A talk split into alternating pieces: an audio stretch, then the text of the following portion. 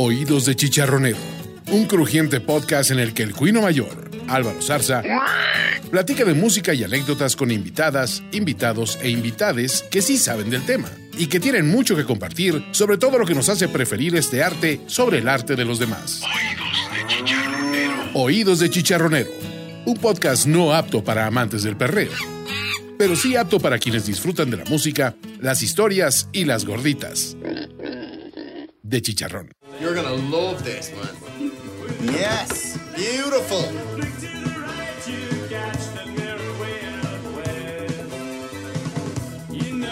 The jury's still out on which way these guys will go, but they're a lot of fun. And John Taylor is one of the most proficient bass players in the UK at the moment. Gives them a really funky edge, which I hope they're gonna go for.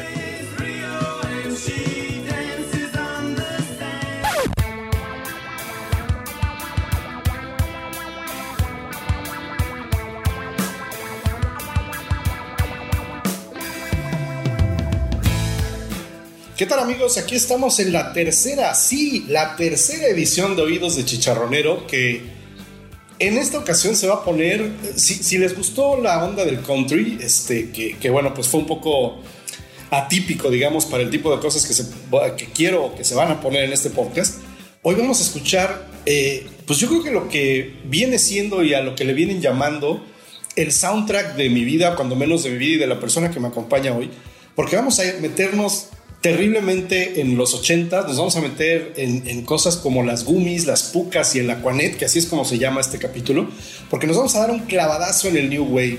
Y para esto, eh, tengo la fortuna de que me acompañe hoy eh, una amiga mía de la primaria, de hace cualquier cantidad de, años que no quiero este, sumar, porque son varios, pero pues fuimos, hemos sido muy buenos amigos por una gran cantidad de años y yo creo que también eh, algo de lo que nos ha unido a mí y a Vanessa Luna, que está hoy conmigo, este, es este gusto por la música desde chicos, desde, desde muy niños, como que siempre nos, nos identificamos con esto. Ya les contaré un poco de, cómo era Vanessa y todo esto, pues, eh, pero Vane, te doy la bienvenida, gracias por estar aquí con nosotros en Oídos de Chicharronero número 3. Oye, pues para mí es un honor, mil gracias por la invitación, estoy bien contenta de estar aquí contigo. Y sí, en efecto, éramos amigos cuando nuestra edad solo contaba con un dígito. Y este... en efecto, o sea, eh, hicimos clic inmediato tú y yo, primero por nuestro sentido del humor y segundo por nuestra clavadez total con la música. Si bien éramos seguidores de dos estilos muy diferentes, o sea, sí nos identificaba que estábamos clavados y bastante obsesionados con el tema, ¿no? Entonces sí, bueno, tuvimos una infancia curiosa en ese sentido. no podía haber como personas más, más este, dispares, porque Vanessa, pues... Eh, déjenles cuento que siempre fue este cuadro de honor y yo ah, voy a echar ahora mi, chiste de tío. Yo era, yo era del cuadro de horror. Este, yo con, trabajos este, sacaba un 8 y Vanessa pues siempre estaba ahí en, en, los primeros lugares, ¿no? Siempre era así, este, cada que llegaban las calificaciones, este, Vanessa era la que vi por qué no eres como Vanessa, porque tan buenos amigos que son, y por qué chingón no eres como ellos, porque yo soy tonto, güey, ¿qué quieres que haga? Pero bueno, es nada que ver.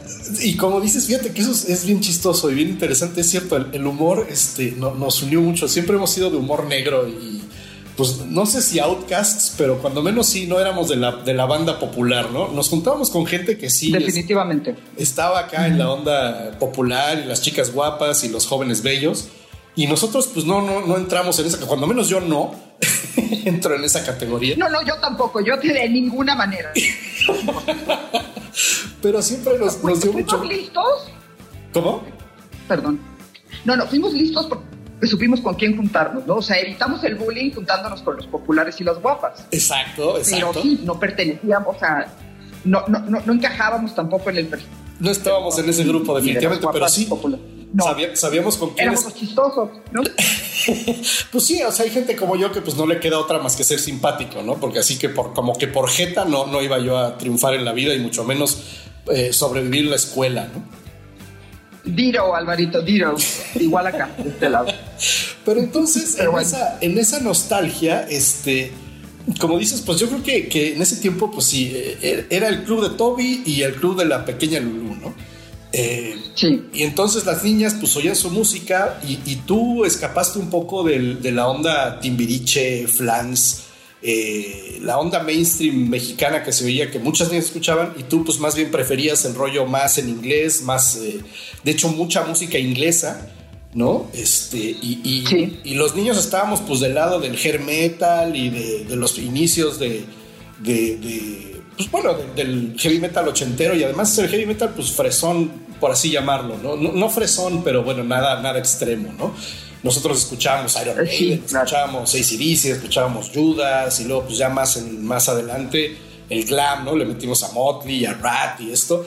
Y, y, ustedes, y tú particularmente llevabas ahí el movimiento del New Wave, de Duran Duran, de George Michael, de, bueno, Wham en, su momento y tal. Y entonces como que nunca aceptábamos públicamente que nos gustaba. que nos gustaba mutuamente esa música, ¿no? O sea, yo jamás podía llegar a un lugar y decir, no podía llegar con mis amigos, los populares, y decirles, güey, me late Durán Durán. Claro, claro. iban, a, iban a asumir cosas sobre ti que, que quizá no eran, que no eran reales. Iban a asumir una identidad sexual que yo todavía no sabía ni qué era identidad, ni mucho menos qué era el sexo, ¿no? Exactamente, exacto. Pero yo no sé si tú te acuerdas, Álvaro, nos, nos juntábamos para hacer fiestecitas de cumpleaños y cosas así, y era la típica pelea. O sea, las pobres niñas que veían Timbiriche ni oportunidad tenían, ¿no? O sea, flans, fresas con crema, o sea, ni oportunidad tenían. Si llevaban sus discos, pues los dejaban en su bolsita porque no las sacaban. Pero ustedes y yo nos pelábamos mucho porque ustedes querían poner rap, yo quería poner Duran Duran. Ustedes querían poner Motley Crue, yo quería poner Spandau Ballet. Ustedes querían poner eh, Def Leppard, yo quería poner, yo no sé, ABC, ¿no? o sea, Sí, sí. pues era una, ¿no? Teníamos ahí una persona que estaba como metida a la mitad, ¿no? Que, que, que, sería, ya después seguramente hablaremos de este personaje, porque ha sido una gran influencia musical tanto para ti como para mí, que era Paco. Sí, sí, y a Paco, ¿no? El chico más popular y más guapo, era muy tu amigo y muy mi amigo, ¿no? Y entonces ese, pues más o menos mediaba, ¿no? Y de repente como que ponía una de cal y una de arena y más o menos nos tenía complacidos a todos, no por complacernos a nosotros, sino por complacerse él mismo. En, Pero, en todos los sentidos posibles. Exactamente. Pero ya nos venía bien porque, porque entonces más o menos reinaba la santa paz. ¿Sabes qué pasa? Que además, este, yo creo que el, tema con, con, Paco es que este, era de, eh, de los privilegiados que tenían cablevisión en su momento. Y entonces eh, podían ver en TV. O sea, yo, yo, yo sacaba mi música del de, programa este de Gloria Calzada. no, pero ahí te va, ahí te va, Álvaro.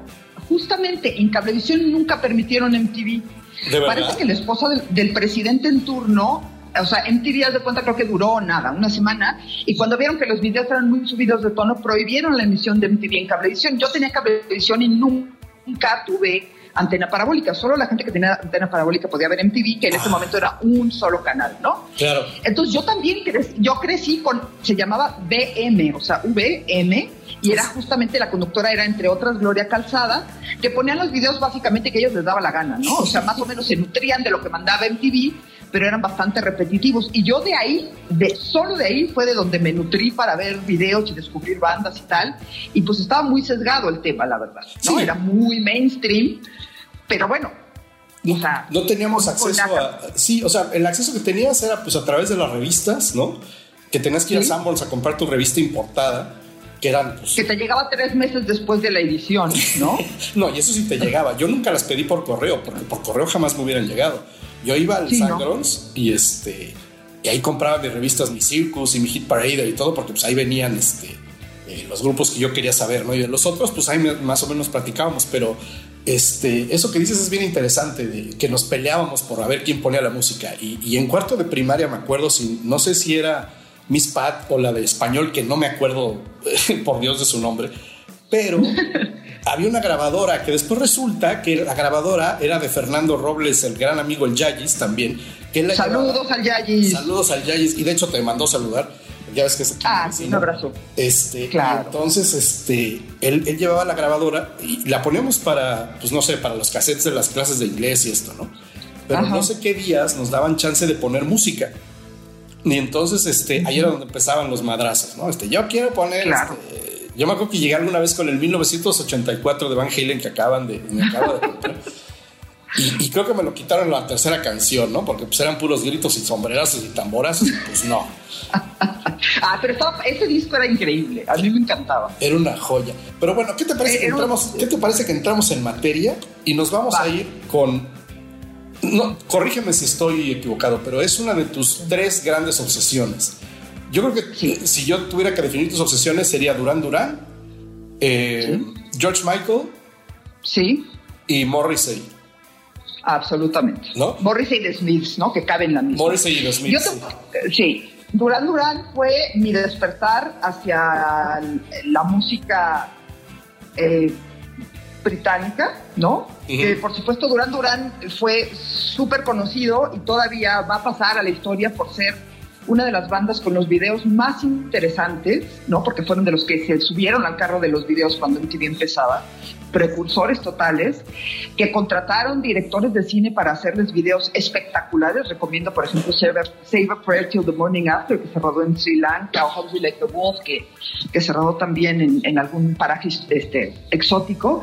Y a partir de entonces todos sus videos eran impresionantes. Esto es la primera vez que yo vi este video en particular, que es un video si quieres un poquito menos peliculero, pero sí muy controvertido porque era un video muy subidito de tono, incluso el que se permitía poner en tele, pues había mujeres con muy ligeras de ropa, haciendo movimientos muy extraños, este, ellos estaban como muy andróginos, vestidos espectaculares, peinados increíbles, maquillados. Era una combinación de cosas rarísimas que yo no entendía muy bien, ¿no? Porque aquí lo que se usaba era ver a Luis Miguel chiquito, a fresas con crema y a Timbiriche, ¿no? Vestiditos de, no, no sé, con pants. Bueno. y, y esto hace- Y no sé si te acuerdas de, de- de cuando salió el video de The Reflex, que, que- que se veía esta como ola o de agua que salía de una pantalla. Y yo me acuerdo que en la claro. televisión había gente que le tenían que explicar que no, que no salía agua de la pantalla. o sea, que no era cierto. que era porque- una animación. Sí, porque además era la animación y después cortaban y, y- y le caía el agua a unas, a unas chavas que estaban ahí como a en una el chava, público, exactamente. ¿no? Pero entonces fue- gente que decía, pero ¿cómo le hacen, güey? ¿no? ¿Cómo hacen una ola que salga de la Claro. pantalla? Está cabrón. O sea, así de inocentes y soquetes éramos en aquellos éramos, claro. Pero, pero para que veas el, el nivel de, de- de avance, ¿no? Tecnológico y artístico Claro. que tenía esta banda y de la gente de la que se rodeaba, ¿no? O sea, ellos tuvieron como director de varios de sus videos Russell Mulcahy, que después hizo películas extraordinarias, ¿no? O sea, esta gente de verdad supo con quién juntarse y este los propulsó a, a la super mega fama y se volvieron, pues la verdad, muy mainstream, pero su música a mí me parece que todavía ha resistido la, la prueba del tiempo. La esta- es que Duran Duran es un grupazo y como, como dices, este, yo, a mí ya después me llegó la madurez y la capacidad de aceptar y reconocer que es un gran grupo. Son unos músicos Sí. Eh, Roger Taylor es el bajista, sí, Andy Taylor el guitarrista, ¿no? Sí. Roger Taylor es Sí. uno de los más grandes bajistas que existen. Este, es un Perdóname, es John Taylor. Roger Taylor es el, el baterista. Exacto, entonces John Taylor es un bajista increíble. Este, eh, eh, todos eran los grandes músicos. El que a mí siempre se me ha hecho el punto flaco de ahí de Duran Duran es, es, este Simon, porque pues Simon hace un chingo de cosas, pero como que no canta. Sí. Pero fíjate que, que por lo menos no ha perdido la voz que tenía. Que eso ya es un mérito a estas alturas. Y otra cosa que es impresionante es lo bien que se han conservado todos, al contrario de muchos otros, ¿no? Sí, no, Como por además- ejemplo George Michael, que ni siquiera sobrevivió. Pero Sí, no, están se lo llevó la están espectaculares. Sí, pobre, pobre. Es- están espectaculares, están divinos todos. Sí, ¿no? Y, además, casaditos eh, con sus hijitos, así con, con vidas bastante estables. o sea, tú, tú los veías y decías, estos se mueren pasado mañana. Pero porque no. además se, se metían, eran, fíjate, yo no sabía eso, pero eran de los de los así que sus pachangas eran temidas y reconocidas por el rockero, ¿no? Y jamás te hubieras imaginado que, que Duran Duran fueran de los, pero que eran así de, de- de que vaya Motley Crue les tenía miedo, ¿no? Sí, sí, sí, sí, sa- sabían fiestear. Entre otras cosas, sabían fiestear. Entonces vamos a irnos De- con, de con. Girls on Film, que es este, la primera canción que vamos a meter en esta edición de Gummies Pucas y Aquanet. Este, y yo lo que tengo rápidamente que contarte de este video es que un amigo llegó de Estados Unidos con, con una edición especial de Ajá. con alguna con un paquete de videos, una colección de videos de Duran Duran, pero como ese era comprado, o sea, no era el que salía en, el, en MTV, este, pues Girls on Film traía una edición donde, donde por, no sé si fue la primera vez, pero yo creo que casi, en la que pude ver los, los este, pechos desnudos de una mujer. Porque Guapísimas, además. no, ya sí, o sea, todavía dijeras, bueno, pues es que se los vi a la, a, la señora que le dio de amamantar al niño en el parque, pues no. este, Pero no. sacando las cheches y entonces imagínate una bola de, de, pubertos de tercero de secundaria en casa del amigo viendo eso y todos así como, ah, claro, yo ya he visto eso un chingo de veces. Pero nadie hablaba, ¿no? Todos así sentados. Pero con los ojos desorbitados. Desorbitados, así de, bueno, este, ahorita vengo, qué bonito video, eh, bye. y ese es el gran recuerdo que yo tengo de Girls on Film. Entonces vamos a empezar esta gran edición de Oídos de Chicharronero número 3 con Girls on Film de Durán Durán.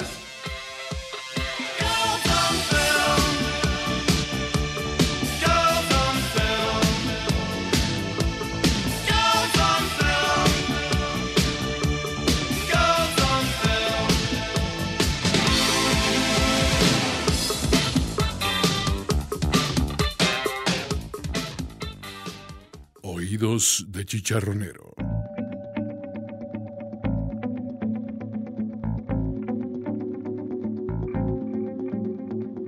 Pues eso fue Girls on Film, eh, modelos sacándoles fotos, este, mujeres en chichis y ingleses divirtiéndose con ellas en este... No, el río es donde están en el, en el, en el velero, ¿verdad?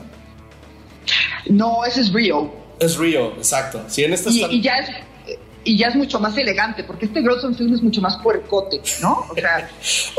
y eso es lo chistoso. Que, un, toque porno, ¿no? Que parecían como los niños buenos y era un poco lo que nos repelía tal vez a nosotros, pubertos machos dominantes, alfa, este, eh, tratando de ser populares y impresionar a las chicas, este, que, que pues eran como, nos parecían niños bonitos, ¿no? Pero la neta es que no, eran, cero niños bonitos en el sentido de que no eran, no eran los monkeys, no eran gente bien portada, eran, traían un rollo, este, pues sí, puercón, eh, como otra, otra cara del rock, ¿no? Otra cara de la, de la música popular, pero no necesariamente la cara bonita o la cara fresita. Claro, y, justamente no la, el New Wave que, deriva del punk, que fue su, antecesor, se trae algunas cosas del punk, como el uso de maquillaje, por ejemplo, pero en lugar de usarlo como para pinturrajearse la cara, ya lo usaban de una forma un poco más femenina, ¿no? Incluso en el caso de Duran Duran está Nick Rhodes, que es el tecladista que era, o sea, se, maquillaba prácticamente como una mujer, ¿no? No, sí, sí, eso sí se veía que era más pulpo que manotas. Exacto, pues casadísimo y con hijos desde hace, fue el primero en casarse de todos, con una mujer. y si este, oye, ¿y si son suyos? ¿no? Lo que es esto. Pero bueno, este, bueno, pues si ellos te parecían limpios y bonitos, la, banda que viene sí ya es el colmo del colmo, ¿no? no Estos eran... Cuéntanos, cuéntanos de Spando Ballet. Y ahorita te cuento cómo, cómo fue que yo conocí o cuál fue la primera vez que oí a Spando Ballet. Estos sí ya, o sea, parecían modelitos de pasarela, ¿no? Eran preciosos, bonitos, limpiecitos. Estos no estaban tan maquillados. Eh, eran altos, guapos, preciosos y también se mandaban a hacer unos videos espectaculares. Vestidos eh, mucho más a lo que, lo que también se llamó el New Romantic, ¿no? Con ropa eh, como de antiguos, un poco de antiguos, con un poco de, como, como de, corbatas de encaje. Y los solanes en las largos, solanes, exactamente. Eh, y eran bellos preciosos, ¿no? El vocalista sí tenía una voz, creo, mucho más potente que la de, por ejemplo, Simon León de Durán Durán.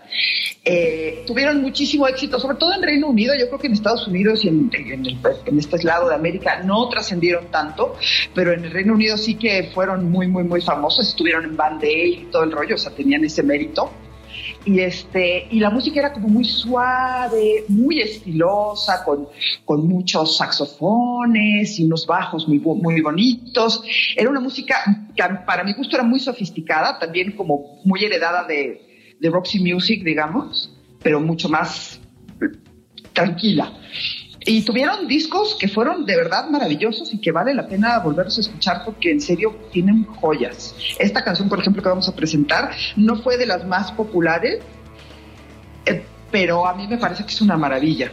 Es un rolón, ¿no? Communication se llama. ¿Por qué escogiste Communication. y no te fuiste por, por este Gold o por True o por Porque justamente esas las conocemos todos, ¿no? Y ya hartan. O sea, por ejemplo, Gold es maravillosa y por cierto también tiene un video increíble que habían grabado, no me acuerdo en qué ciudad, podría ser de Egipto, podría ser Grecia, no me acuerdo. Eh, y True, por supuesto, ya la vomitas porque te la ponen en los elevadores, en los escritorios médicos y en todos lados. Communication es un poquito más prendida y este tiene una letra interesante, habla un poco de la modernidad, ¿no? De, de, la comunicación, cómo nos ayuda pero también nos destruye. Y me pareció una canción como con un poquito más de onda, ¿no? Esa, es que además Spando Ballet era, yo creo que, yo recuerdo que era de los grupos con los que tú llegabas y, oye, chaval, ¿ya escuchaste Spando Ballet? ¿Qué es eso, güey? Y veías, veías esta parte pero no, o sea, no me lo voy a acercar esto ni de, ni, ni a Por cinco metros, ¿no? Porque estaban como todos guapitos. Te digo, yo la primera vez que los vi fue en el Live Aid. Mm. Estaba yo ahí sentadito en mi televisión de, yo creo que 17 pulgadas o algo así, viendo, el Live Aid. Y fueron de los primeros, no sé si fueron los, creo que, creo que abrió este Status Quo y luego siguieron ellos, eran dos o tres, fueron de los primeros que tocaron. Entonces salen estos güeyes y ya Spando Ballet y pues, ay, es el grupo que le gusta a Vanessa, pues. Y este, entonces empiezan ta, ta, ta, la primera canción y en la segunda, déjate el vocalista el güey que tocaba el saxofón. El güero. Hijo, Johnny Bravo le hubiera tenido celos al güey del pelo que tenía, la jeta que tenía, y además el cabrón tocaba el sax. Y además era como el multimúsico, porque tocaba la guitarra también, si no me recuerdo. Entonces. Y percusiones, me y parece. Le percusionaba. Entonces era, o sea, el güey era todo lo que cualquier mujer podría desear, ¿no? El cabrón, alto, güero, con un pinche pelo de no manches. Claro precioso el cabrón y tocaba todo, ¿no? Y era el que se echaba el solo de, de, este, de saxofón en, este, creo que era en Gold, ¿no? Es en Gold donde tocan. Sí. Y entonces dije, puta madre, ¿y uno, qué, ¿y uno qué futuro puede tener con esto? Hace chingos. Cuando menos con los metaleros, pues estaban feos y se pintaban igual, pues estaban mucho más feos que estos cabrones.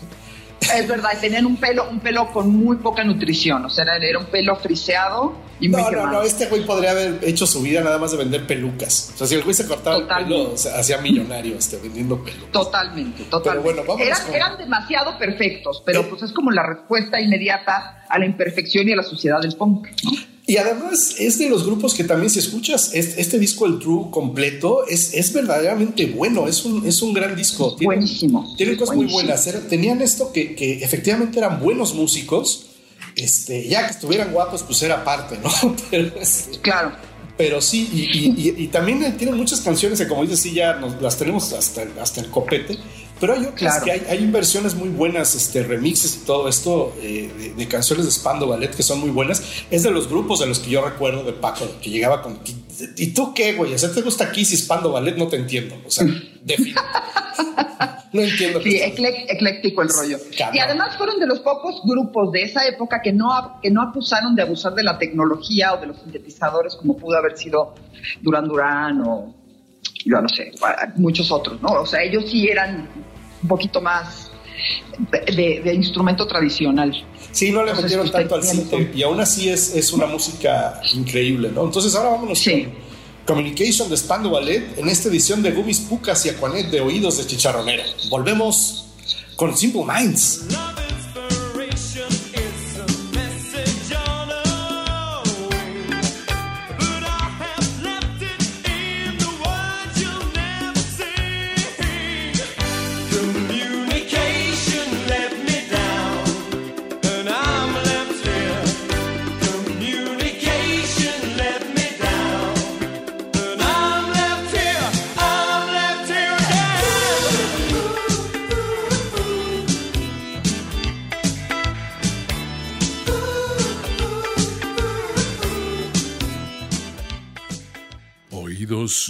Chicharronero.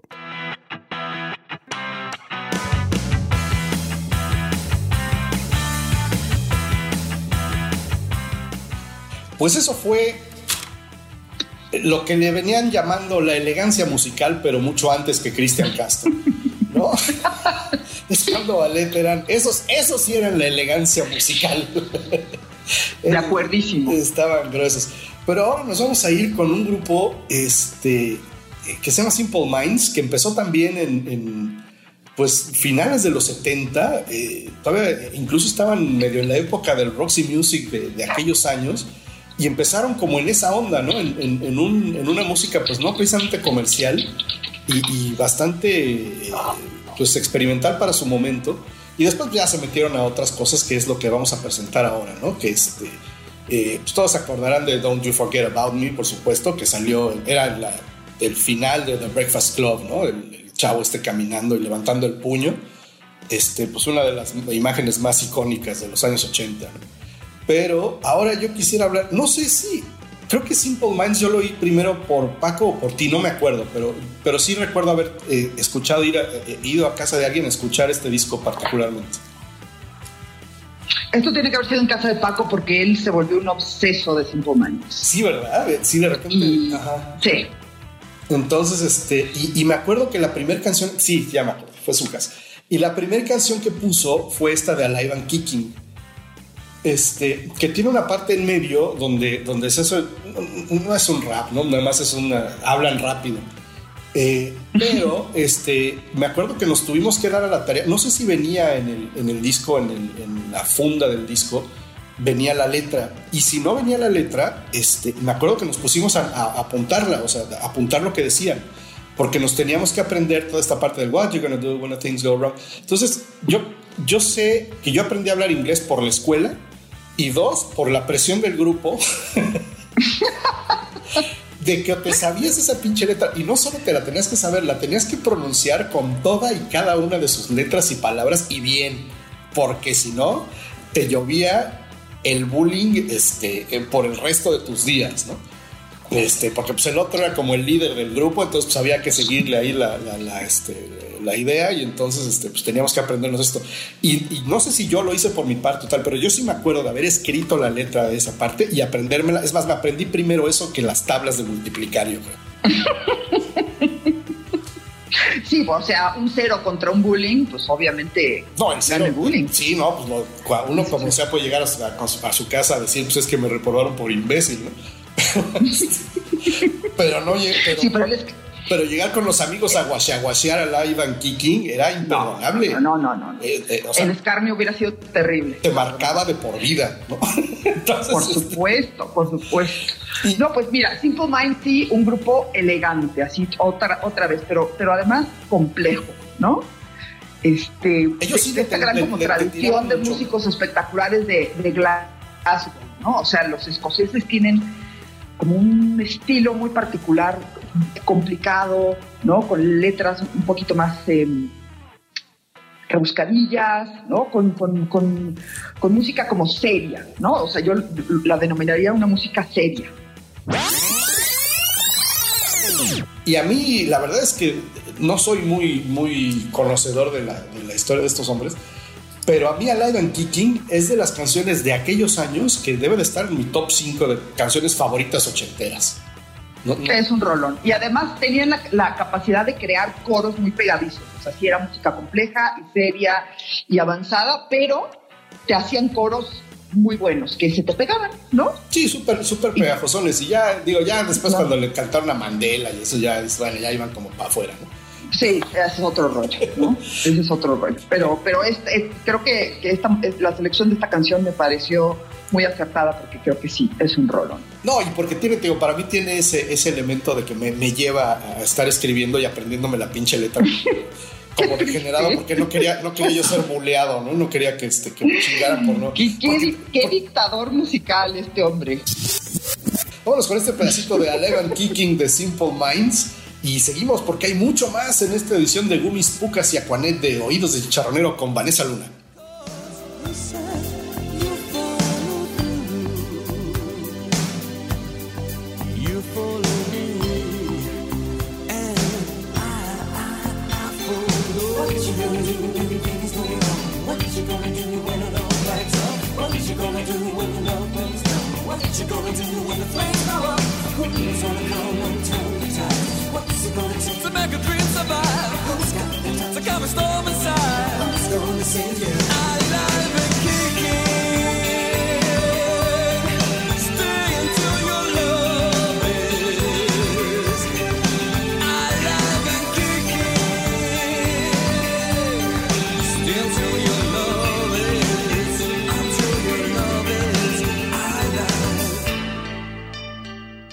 Oídos de chicharronero.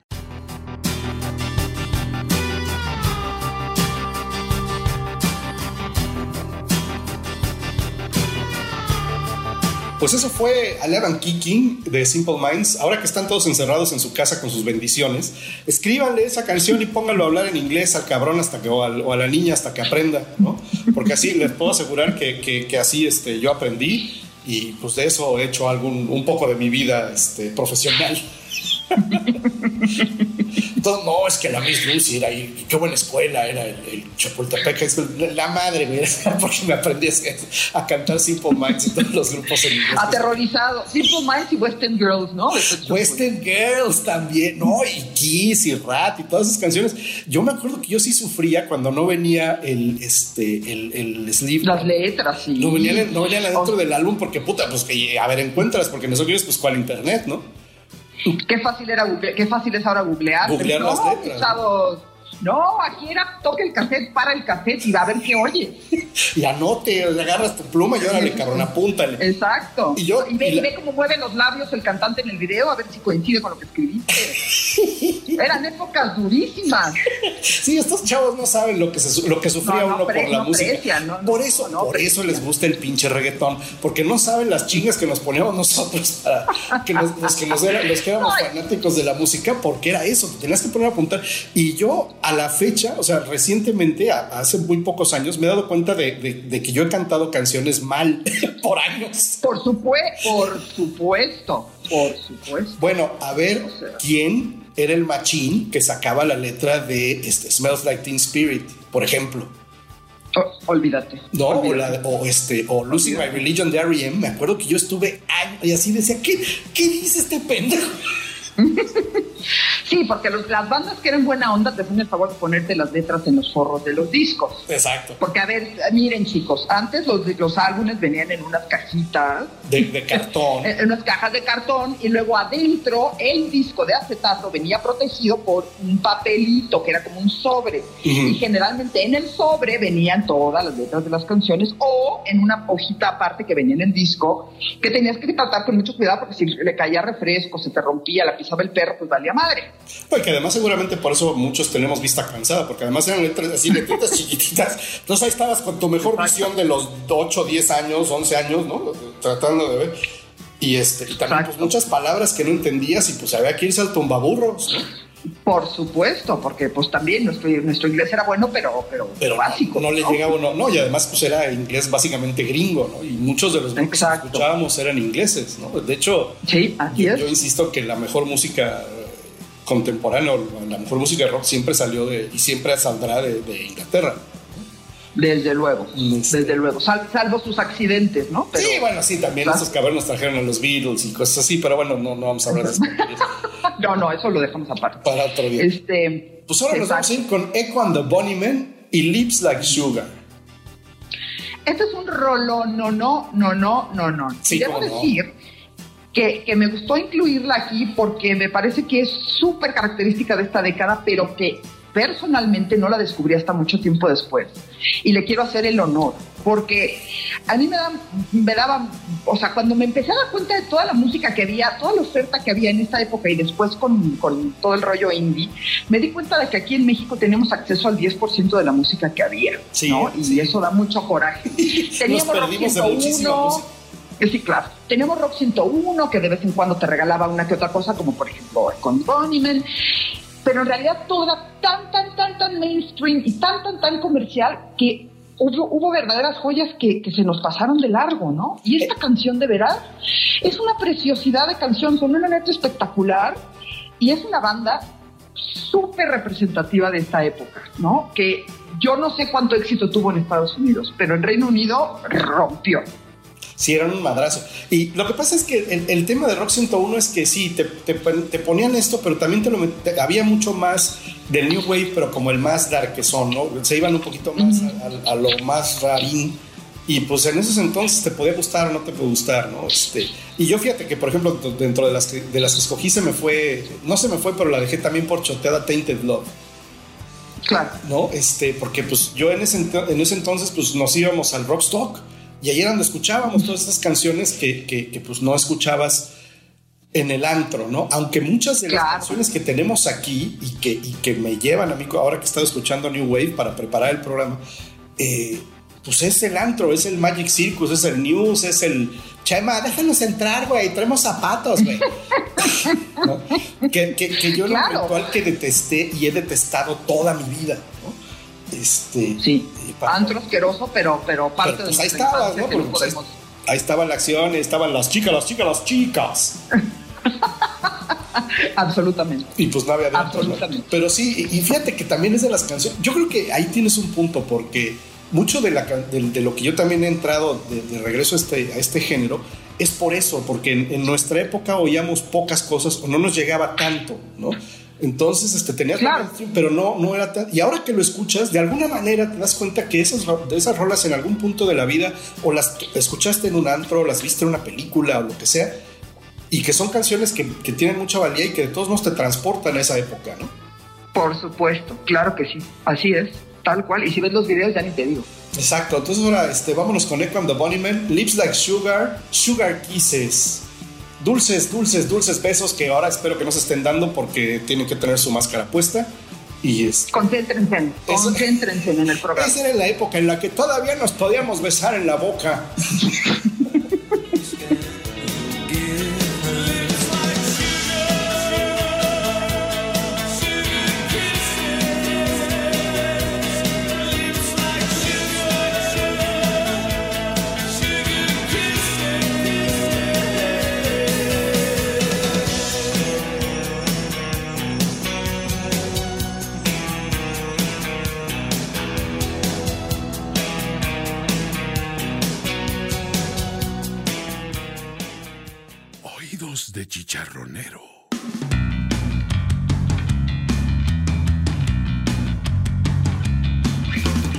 Bueno, pues eso fue Lips Like Sugar de Echo the Bunnymen.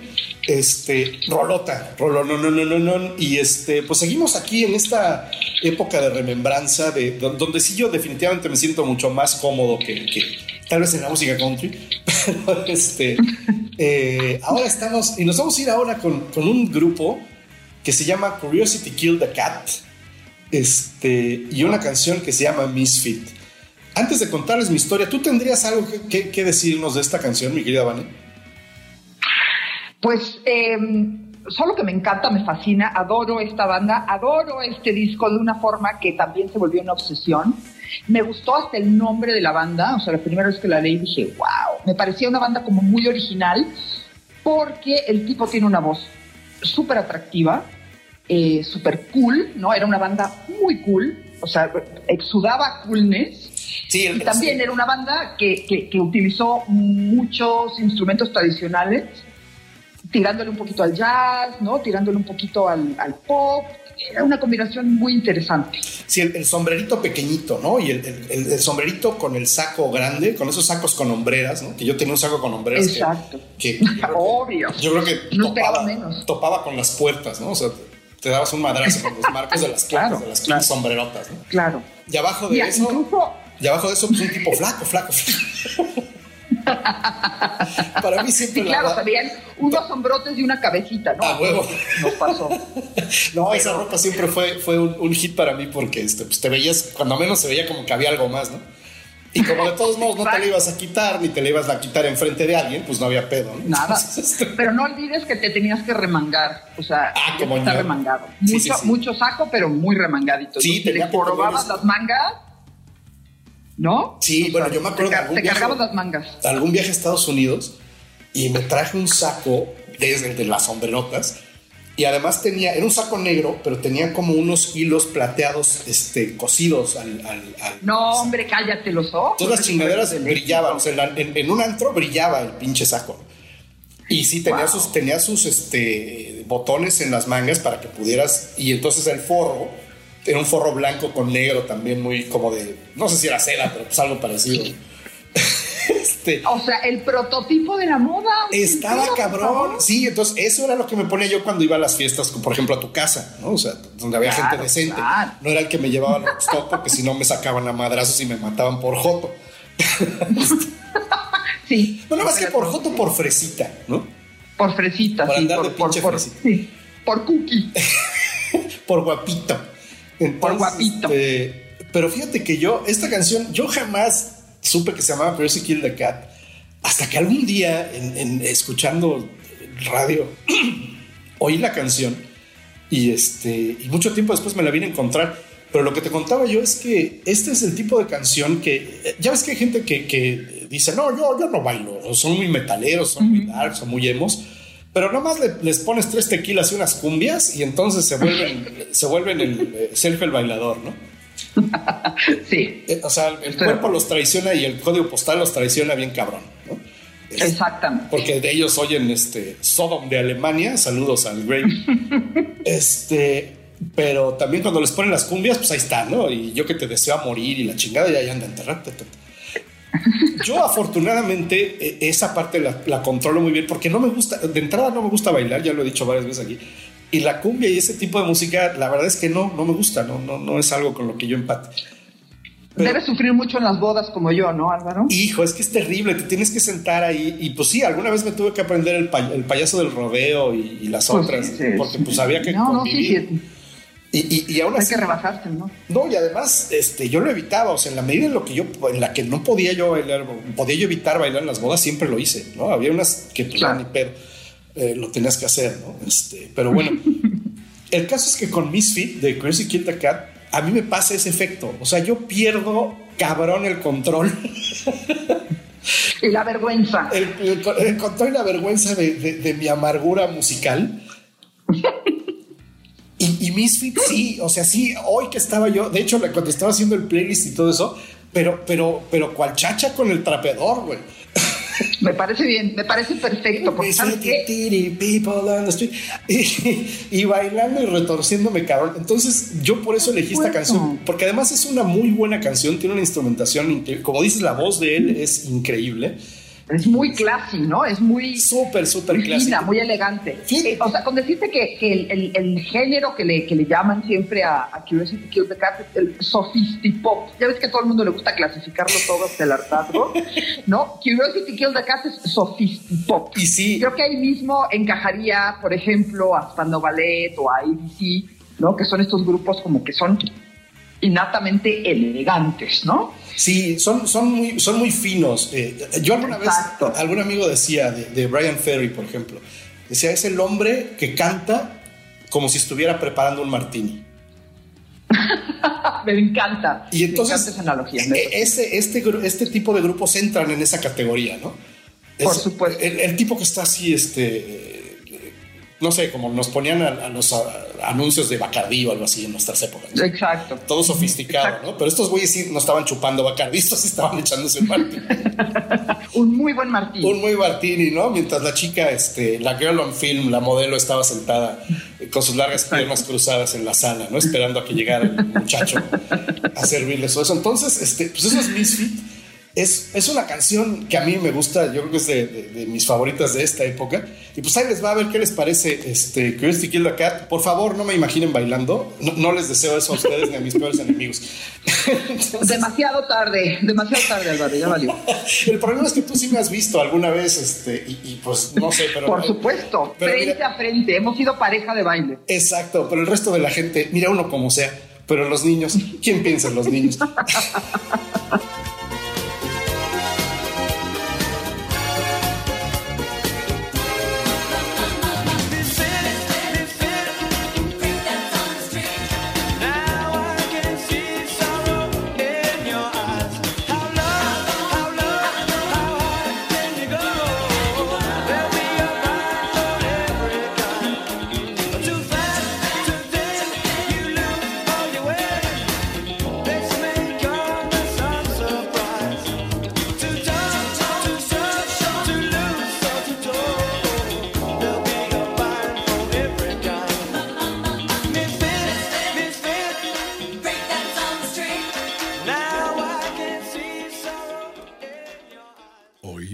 de chicharronero.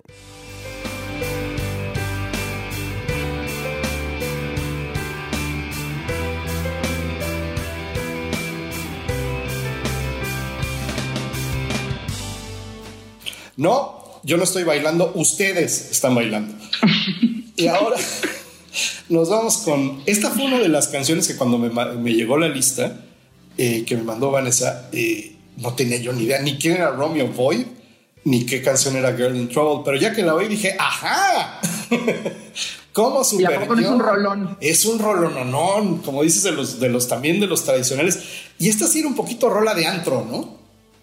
Sí, totalmente, totalmente. Y es, y es un grupo, en esta, en esta ocasión curiosamente californiano, que me llamó muchísimo la atención por otra rola que se llama Never Say Never, o sea, estas dos son como las más características de ellos.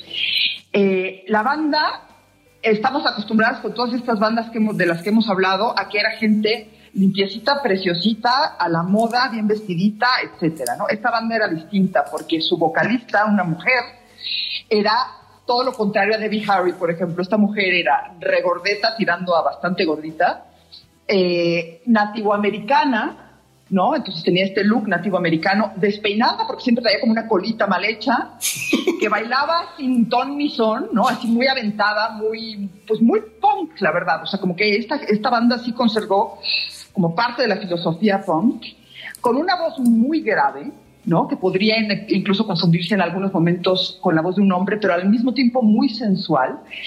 Y esta canción en particular me encantaba porque hablaba eh, de, un, de, esto, ¿no? A girl in trouble is a temporary thing, ¿no? Una mujer que tiene problemas es, es, es, un, es un tema temporal porque siempre los va a resolver. Entonces era hasta empoderadora en una época en la que no se hablaba de la del empoderamiento necesariamente, ¿no? Entonces me parecía que era un grupo que se salía muchísimo de la norma, pero que, pero que de todas maneras encaja en lo que, en lo que llamamos New Wave, ¿no? Entonces, la música es espectacular, además, espectacular. Y fíjate que yo creo que ahora que lo mencionas en el heteropatriarcado maldito desgraciado, es la única mujer que está en la lista. es el único grupo que tiene una cantante femenina. Este así es, así es. No me quise ir justo, o sea, no quise utilizar, por ejemplo, a Debbie Harry porque ya la habían usado en un podcast anterior. Sí, sí. Merecidísima su participación, ¿no? Y por supuesto que hay otras bandas de mujeres, pero que ya todos conocemos y que me, me parecía que, que valía la pena reivindicar a esta mujer en particular por ser un outsider también, ¿no? Como, como nos sentimos tú y yo. O sea, era como un outsider del New Wave, porque ofrecía música espectacular sin toda la parafernalia. ¿no?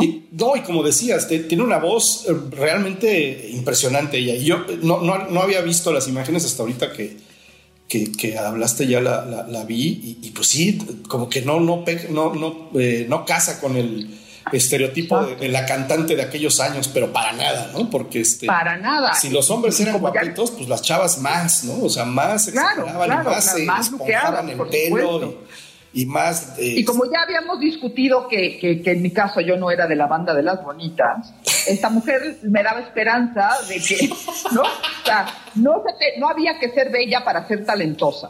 Tampoco hay que ser fea para ser talentosa, eso lo descubrí después. Este, pero bueno, eso lo dejamos para el, para el programa sobre depresión, para, sí, para cuando pongamos de cuando nos volvamos, nos pongamos emos y hablamos de, este, Exacto.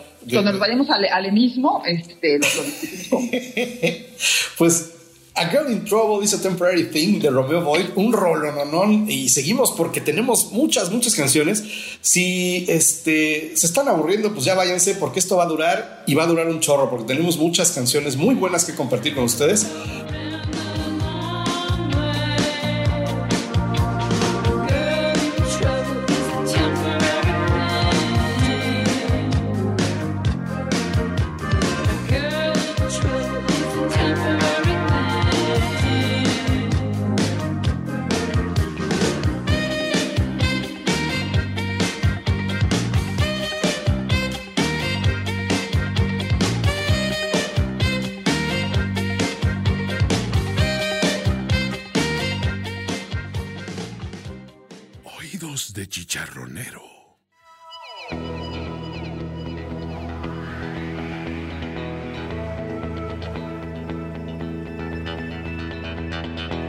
Pues eso fue Romeo Boy y A Girl in Trouble, una, una gran, gran canción. Eh, igual que en los episodios anteriores, vamos a tener el playlist en, Spotify para que escuchen las canciones completas porque vale muchísimo la pena. Yo nos vamos a ir con un grupo que es más conocido, es una de mis aportaciones dentro de mi ignorancia oído de chicharronera, que este, pues es Tears for Fears, ¿no? Este, no vamos a poner Shout, no vamos a poner Everybody Wants to Rule the World. Y no por otra cosa, sino porque a mí la canción que más me ha gustado siempre de ellos y que me remonta muchísimo a esos años es Head Over Heels. Y ese video donde él este, pues llega a ligarse a una chica en la, en la, en la biblioteca, ¿no? Este, y, no lo pelan al pobrecito y este, se la pasa el pobre güey ahí como que rogándole, rogueteándole todo el, video. Pero el, el, inicio, el riff de inicio de esta canción es algo, yo creo que pues, de lo más ochentero que existe, ¿no? Por supuesto, y tiene un build-up que acaba emocionándote, ¿no? Sí, te, llevan, te llevan algo muy, muy sencillito al, al, corito este de la, la, la, la, al final, este, donde pues, si, si ustedes no la han cantado y no la bailaron, si alguna vez no mataron a la cucaracha, en el mejor sentido de la palabra, me estoy refiriendo a, de la frase, digo, me estoy refiriendo al pasito este, ¿no? Que levantabas el, pie. Este, y entonces, y eso era todo lo que sabíamos bailar, ¿no? Levantar así el pisito junto con la mano y hacer la olita con, con los brazos. Este, si ustedes no lo hicieron, pues no, no vivieron en esa época y no son este, población en riesgo ahora, ¿no?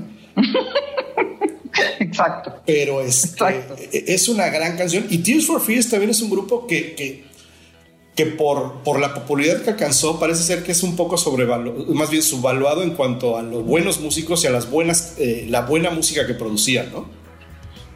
Sí, por supuesto. Y, y también, pues, que, que, que su vida fue relativamente corta, aunque sí trascendieron a los 90, ¿no?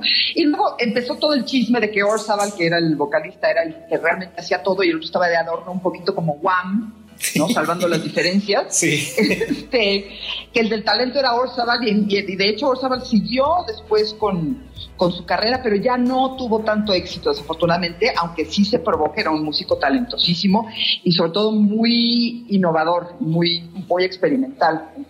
Pero bueno, Yo hace poco esta banda la verdad sí nos dejó grandes rolas, grandes, grandes rolas. Perdón. Hace poco vi un blog de ellos, creo que no sé si está en YouTube o por ahí, eh, búsquenlo, pero es unas entrevistas recientes y cantan en un estudio pequeñín, eh, algunas versiones acústicas de esto, y sí, se nota, el Orzabal tiene esa áurea de, músico genio, ¿no? Y el otro es como, pues sí, más platicador y la la la la la, la el güerillo este, eh, pero el otro sí está como, y, además están en la entrevista, se, están como en esa onda de que, de que estoy aquí porque me pagan, güey, pero, pero te odio. Exacto. Entonces entrevistas así como que dices, ay, esto está bien tenso. ¿No? Sí, que les da flojera hablar del proceso creativo del álbum, ¿no? Sí, sí, sí, sí, sí. Pero este es un rolón, es de mis canciones favoritas en la vida yo creo que de, toda mi vida, Head Over Heels, y este, aquí se las dejamos para, como una gran muestra de lo que se produjo. Eh, hablamos muchas veces muy mal de la música de los ochentas, ¿no? Y, este, y mucha gente la considera una, una época perdida, pero la verdad es que hubo cosas muy de mucho valor, sí hubo un chorro de basura. ¿no? Pero, pero yo creo que de lo que estamos rescatando aquí es de las cosas que, que valieron muchísimo la pena en, en, aquella época y que igual se podían bailar, sin tener que ser este, pues, una música así insulsa. ¿no? Claro. Entonces aquí los dejamos, con, los dejamos con Over Heels de Tears for Fears y nos vamos a ir con otra que es así para que vean, es para bailar. Ahorita les contamos.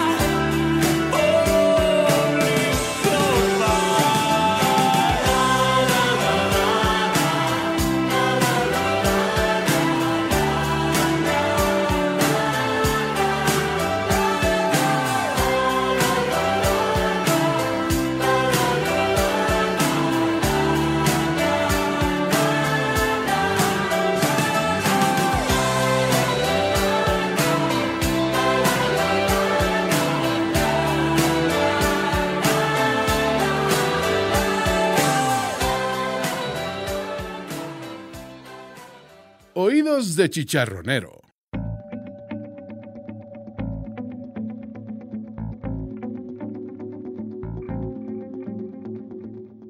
Pues regresamos a Oídos de Chicharronero, Gomis Pucas y Aquanet con Vanessa Luna en esta edición de New Wave, que pues yo creo que está, está quedando bastante interesante. Y ahora nos vamos a ir con, con algo que esto sí, es, esto sí es música de antro cañón. ¿no? Totalmente, totalmente. La van a reconocer, o sea, igual ni el nombre de la canción ni el nombre de la banda le suena, pero cuando llegan el primer acorde, los va a transportar al Magic, seguro. seguro. Se llama Yasu, Yasu, se llama la banda, y la canción es Situation. ¿Por qué, por qué escogiste esta, esta rola, Miguel Pues mira, justamente para reivindicar el papel de las mujeres, porque ya me acordé que aquí hay otra mujer, la vocalista es Alison Moyet, Ah, que tiene una voz oh. espectacular, ¿no? Espectacular, esa mujer es un mujerón, eh, cantante de blues y también cantante punk, o sea, hizo de todo. Y en, a dueto con Vince Clark, que en ese momento había dejado de Pitch Mode, porque en el, en, el, en el momento álgido de Pitch Mode decidió que no se llevaba bien con ellos y se fue. Y formaron este dueto como medio experimental, que ha hecho canciones espectaculares, ¿no? O sea, cuando te pones a ver que en algún momento la música para bailar se volvió música repetitiva, tonta, con, con letras insulsas, justamente como estabas diciéndolo tú, te da mucho coraje porque hubo otro momento en el que la música para bailar la podías bailar, pero también te podías sentar a escucharla y encontrar su gran valor eh, de composición, de letra, de, de, de voz. Me parece que Situation, que es la canción que vas a presentar a continuación, lo reúne todo y que es muy característica también de, de, esta época. Este fue un grupo verdaderamente fantástico. Yazoo se llamaba en Inglaterra y por temas de derechos del nombre en Estados Unidos se llamó Jazz, Y-A-Z. Eh, me parece que es uno de los grupos más increíbles, bueno, uno de los duetos más virtuosos que hubo en esa, en esa década. Yo no me sabía eso de Alison Moyet, pero sí es, es... Y esta es una canción, eh, este de las que te encontrabas en todos esos discos, eh, en todos esos cassettes piratas que ibas a comprar al Perinorte, ¿no? este, del mix del Magic, ¿no? Y entonces, este, y cuando sonaba, claro. pues ahí estabas, ¿no? Y el, había fuego en la pista y todo. Era una canción, este, claro. que, que, también estaban dentro de las que mandaste que dije, puta, ¿y esto qué es? Y ya que la oí, bueno, también a soltarla. Claro, es que era el sueño mojado de los DJs, o sea. Sí. Era, eso no podía faltar. Y, era, y eran como, eran ese tipo de canciones que, que, solo si eras DJ conocías, ¿no? Claro. O, o, o, o, la habías puesto primero. Ya a lo mejor pues tú, ya el, el pópulo pues la escuchábamos en otros lugares, ¿no? Pero, pero era el tipo sí, de pero canción. en el radio no te la ponían y tampoco te ponían el video. Y esta canción también fue súper, hiper, mega popular en toda Europa. Claro. Por obvias razones, es un rolón, ¿no? Pero pues como que no llegaba aquí o no acababa de, de, de entrar bien con el público de aquí y es, es, un, es da mucho coraje. No, y ve, y ¿no? ve. Porque a veces también era música de relleno, ¿no? Exacto. O sea, entre que te ponían a Timbiriche y te ponían ahora te puedes marchar, yo no sé, te metían Situation, ¿no? no, y, y, y, vele a decir al, al, de los discos en la horrera que te, que te buscaron disco de Yazoo. Exacto, ¿no? olvídate. O, o, o, pues si, si, ibas a Sorba o esos, pues tenías que llegar con un chingo de lana. Porque, este, pues, sí, sí se porque iban a, era importado. Sí, se iban a manchar con el precio del disco importado. ¿no? Por supuesto, Este, por supuesto. Entonces sí, es una, es una gran, gran canción, una gran muestra de lo que había en esos años. Disfruten, chavos, síganse dando este, esta edición de, de, de New Wave y de Gummies Pucas y Juanet con Oídos de Charona Situation, con Yazoo.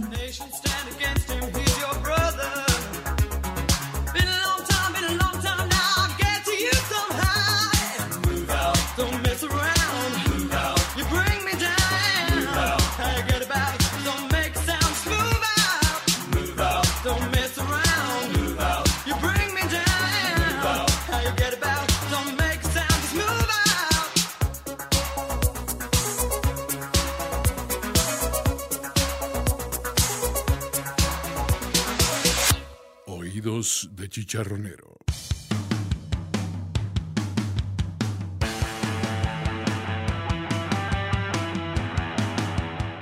Pues, ¿qué les pareció? A, pero por supuesto que la conocían y por supuesto que la habían escuchado. ¿no? Y ahora nos vamos a ir con una de las canciones volviendo a los antros, que este, para que les quede un poquito claro, cuando nosotros hablamos de antros y sobre todo de esta época, era que íbamos a las tardeadas, ¿no? Este, donde, Así es. Donde por un módico cover eh, las discotecas de aquellos años lo que hacían es que abrían en las tardes, te abrían a las 6 de la tarde, por ahí, si no me recuerdo, 5 o 6 de la tarde, y dejaban entrar a toda la, la bola de squinkles imberbes, este, Evidentemente, Totalmente. Evidentemente no vendían alcohol, este, pero pues ahí íbamos nosotros al antro. Lo que sí podíamos era meternos y fumar y bailar y tal, Y pues ya a las 9, 10 de la noche, este, pues todos para afuera porque ya venían los grandes, ¿no? Exactamente. ¿Y estamos hablando de qué edad, Álvaro? ¿12, 13 años? Yo creo que sí, sí, 12, 13, no, 12, 13, porque yo... 12, 13, estábamos muy chiquitos. Sí, ya después, eh, cuando los 15 años, o sea, cuando vino la oleada, de, así como llega la oleada de las bodas, este, en aquellos años llegó la oleada de los 15 años, ¿no? Entonces, era, era, se acostumbraba que, que pues, bueno, evidentemente la gente eh, no, no hacía sus 15 años porque pues oso mil, güey, ¿no? O sea, no hacían unos 15 años tradicionales, este, con ellas vestidas de, pistachito y, este, y los chambelanes, ¿no? Sino que pues, los papás alquilaban o rentaban el, el, el, Magic, el News o la discoteca en turno eh, para una tardeada y entonces te, llegaba tu boleto, ¿no? Que era este, te invitamos al News. Entonces, de hecho, yo tenía por ahí hasta guardados varios de los boletitos. Ah, eran muy originales, en latas de Coca-Cola, ¿no? En así, todo modernísimo. Exacto, entonces, este y pues ya y, te hacían eh, básicamente el mismo showcito que hacer en la noche, ¿no? O sea, igual abrían pista y, salía el hielo seco y las luces y la música, este, pues a un volumen muy alto, con unos sistemas de sonido, la verdad, bastante respetables para, aquellos años. Yo recuerdo que había un los sonidos del News y en Magic había un sonido espectacular, ¿no? Entonces a mí eso me gustaba mucho. De, y las luces y los videos, ¿no? También tenían, eran los primeros que tenían sus pantallas y proyectaban el video, ¿no? Bueno, y la apertura de pista con Carmina Burana y todo ese rollo, ¿te acuerdas? No, bueno, se, te, se te enchinaba, se te encueraba el chino, como dice un amigo. Se te encueraba el chino totalmente. Porque entonces era el tararara, así, la, y, y, y, el vino seco a todo, y este. Claro, no, no, o sea, ya estabas listo ya para despegar. Fuera la rola que fuera, corrías a la Los estrobos, los estrobos acá, ¿no? y claro, por supuesto. Y todos con cara de, güey, esto yo lo he visto tantas veces que, que, que ya no me interesa. Entonces, ¿qué onda, mi chica? Si bailas, no. Entonces ya de coger ni hablamos, ¿no? y eso, eso es mi prima y tampoco baila. Exacto. Entonces allí va uno este, causando lástimas por todo el antro, tratando de sacar a alguien a bailar. Hasta que termina uno mejor sentado encima de una bocina con su Coca-Cola este, fría y unos cigarritos, ¿no? hablando de... Porque se podía fumar en el antro. Ah, por supuesto, hablando mal de los pinches fresas, ¿no? Porque pues al fin que ni querías ir a bailar y tú nada más fuiste porque te invitaron. Una de las canciones que abrían pista es la que vamos a poner a continuación. Después de toda esta faramaya de Carmina Burani y las luces y el hielo seco y la chingada, entraba Lessons in Love de Level 42. Que Level 42 es un grupo también, yo creo que medio subvaluado en cuanto a, su estilo y a la música que tocaban. Tiene uno de los bajistas más impresionantes que existen en la historia, dicho por amigos bajistas, por ejemplo, el, buen Fernando. Eh, y, la verdad es que sí, te pones a escuchar un disco de ellos y, son unas canciones muy bien hechas, unos bajos impresionantes, pero esta de Lessons in Love era así, de, a fuerza de las que abrían pista, ¿no? Sí, no, no, era, es una maravilla de canción. Esta gente combinaba muy bien el uso del sintetizador, a lo mejor un poco abusivo, y el uso de metales, por ejemplo, ¿no? De trompetas, saxofones. Eh, este hombre también tenía una voz como muy característica, que, o sea, lo escuchabas en un segundo y decías, este es Level 42, ¿no? Y también toda la banda tenía un estilo como muy característico que lo siguió hasta el final de sus, de sus días. Eran buenísimos, a mí me encantaban, muy melódicos, relajados, pero también te hacían bailar, o sea, muy, muy bonito. Y, y, y, y también creo que fueron muy infravalorados en esta parte del mundo. Sí, Sí, o sea, yo, yo me acuerdo incluso que alguna vez compré un disco de éxitos de ellos y este, así como, como para completar la colección. Y pues puse Lessons in Love y después lo seguí oyendo y dije, oye, mira, míralos. Qué buenos están. Sí, sí, buenísimo. Sí, sí, sí. Y bueno, Running in the Family también es una canción típica de, aquellos años y también muy finón. Yo creo que, que, que, si algo está definiendo esta, este playlist, este programa, es que nos, nos fuimos por eh, y yo guiado por ti, me fui como por música más, más finolis, ¿no? O sea, más, sí popera, sí new waveera, pero, pero que tiene mucha, es, es, una música muy fina, tiene, tiene alguna base muy interesante, ¿no? Este, yo creo que la sofisticación fue una característica que podemos utilizar como para generalizar eh, el New Wave, ¿no? O sea, le tiraban a la sofisticación, sí, experimentación, elegancia, eh, eh, le empezaban a meter componentes muy sexys, pero definitivamente como que había un grado de sofisticación, también me parece que como reacción a, a lo rudo y lo crudo que, que había sido el punk, ¿no? Y que, y que es mucho el, el, sello de la música inglesa al final, ¿no? O sea, sí, Inglaterra pues también nos dio el punk Claro. y otras cosas, pero, pero yo creo que yo sí algo siempre valorado de, valorado de la música inglesa es eso, que, que siempre están buscando algo bien hecho, eh, sofisticado, y, y también tienen sus, obviamente son las poperas y también nos dieron Adele y lo que tú quieras, pero... Este, Claro, claro. incluso Adele tiene, tiene mucho mérito, ¿no? Pero... eh, Por supuesto. estos, estas, estas canciones son excelentes. Entonces, si se quieren transportar los que estén en nuestro grupo de edad y de riesgo a, a sus años cuando bailaban, escuchen Lessons in Love de 1142 este, y escuchen también el playlist completo porque de verdad tienen unas cosas bien buenas eh, que valen mucho la pena.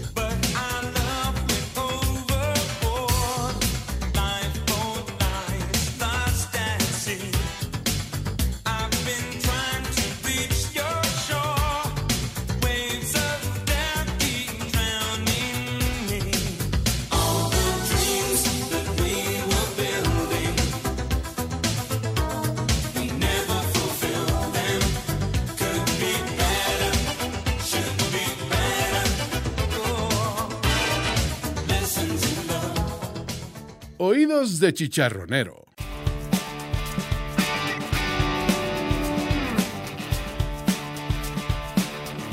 Volvemos y ahora, eh, pues un grupo que, sí, es, es los ochentas, es, es, aquellos años, y pues son los Romantics con la canción Talking in Your Sleep, que pues era, no sé, yo creo que antes de, que se inventara el WhatsApp y otras formas de que nos ventaneábamos con, con, eh, con algunas travesuras, este pues pobre de la gente que hablaba en, la- en sus sueños, es básicamente lo que, lo que cantan los romantics, ¿no? De pues mira, tú dirás lo que quieras, pero yo cuando estás dormida sueltas toda la sopa, mija. Y me quieres, y, no lo niegas. Y no, exacto. O sea, no, no es nada más de, no es de palabras, sino que en tus, en tus sueños, los niños y los dormidos siempre, y los borrachos siempre dicen la verdad. Exacto. Esta es una canción que tiene un coro súper característico y pegadizo. Es una canción facilita, ¿no? Entra, entra muy fácil, pero no por eso deja de ser compleja y divertida, ¿no? Es una gran, es una Creo gran que- canción. Yo fíjate que hace poco Sí, estaba sí, sí. escuchando a, a- a un podcast con, con Steven Wilson, que es un, pues un genio del rock progresivo, un productor impresionante y demás. Y decía que en realidad eh, la, que una canción sea compleja o no, no, no tiene, no, no es por sí el valor de la canción. Pero cuando logran el objetivo eh, que es esto, que es hacer una canción pegajosa con, con una buena base y tal, entonces la música está cumpliendo con su, con su objetivo y eso es, un, eso es un mérito muy grande del músico, ¿no? Lograr eh, eh, llegar a esto y pues este es el caso de, de Talking in Your Sleep de los Romantics, ¿no? Tiene un riff pegajoso, es, De acuerdísimo. el, el, el, el corito, pues a fuerza empiezas a cantarlo, ¿no? Entonces, este, y también Por de las canciones que, que, eh, como que ya más avanzada la noche en el antro las ponían de todos modos, porque como que rompían un poquito con, con la onda bailable tradicional, ¿no? Eh, y entonces pues la mezclaban a lo mejor con otras que, que vamos a ir viendo también más adelante, pero se metían ya con, con otros ritmos, ¿no? Con otras, con otras músicas, que no era precisamente la música más, más popular, pero sí igual llegaba y llenaba la gente de la pista de gente, ¿no? Por supuesto. Y, yo creo que justo esta banda eh, como que se especializó en, en este tipo de música que, que era aparentemente sencilla, pero de una calidad extraordinaria. Y a mí me gustaban mucho sus videos, que también eran comparados con los de otros artistas súper sencillos, pero, pero pues yo creo que también se caracterizó esta década por tener vocalistas con personalidades muy, muy fuertes, ¿no? Eh, eh, contrario a después, a por el posterior shoegaze, por ejemplo, que, que, que, que era la música la que hablaba y, y los vocalistas pues cantaban, pero tampoco lidereaban. esta banda tenía una persona, un, un vocalista que tenía una cara muy característica y, y- y una personalidad como muy, muy fuerte y eso también me llamaba mucho la atención. Tenían que tener un carisma especial, ¿no? Porque sí, tenían que retratar bien en los videos eh, y, y generar esa, esa pues, atracción hacia el grupo, ¿no? Y, y no eran, sí, no eran el, Claro. no eran el vocalista, pues acá, eh, feo, o sea, no eran Robert Smith, ¿no? Este, aunque Robert Smith también tiene su, su, su, como su caché, ¿no? Pero estos eran, sí, eran, Desde luego, eran claro. chavos como muy, con, con mucha, mucha, eh, mucho carisma, que tenían, que tenían que retratar bien, tenían que cantar bien, bailar bien y, y, este, y la cámara los tenía que adorar, ¿no? Exactamente. Y, así lo hicieron y por eso este, se pintaban. Y por eso yo creo que los videos también fueron tan, tan importantes en su época, ¿no? Y por eso muchos de los videos incluían a gente pues, tocando, ¿no? De alguna u otra manera. O hacían algunas historias así, pero la realidad es que sí se centraban mucho en... Y a los, al resto de los- del grupo, pues ahí los veías atrás, ahí tocando sus instrumentitos, pero el vocalista tenía que tener una presencia bien, bien fuerte, ¿no? Exacto. Y yo creo que le- les cayó a todos como un shock, ¿no? Yo lo comparo con la transición del cine mudo al cine hablado, ¿no? Exacto. O sea, antes los músicos lo único que tenían que hacer era tocar, ¿no? Y tocar bien en vivo. Eh, grabar buenos discos. Ahora, además, tenían que ser modelitos, ¿no? Ahora, además, tenían que, que- que- que poner la cara y, y tener buena facha, buen aspecto, buena pinta. Saber- medio que saber que sí fue actuar, un cambio ¿no? muy grande, ¿no? Medio que saber Exacto. actuar allá a la hora del videíto. Exacto. Hacerle el amor a la cámara, básicamente. Básicamente, este- era lo que hacían esos muchachos y este y a las chicas también. Espero. Exacto. Pero bueno, Talking in Your Sleep de los Romantics y nos vamos a ir ahora, bueno, lo- vamos a regresar con algo que no hay cosa más ochentera ni más ni huevera que lo que vamos a escuchar ahorita. Por eso se los dejamos a la, a la siguiente. Eh, volvemos en Gumis Pucas y Aquanet de Oídos de Chicharronero.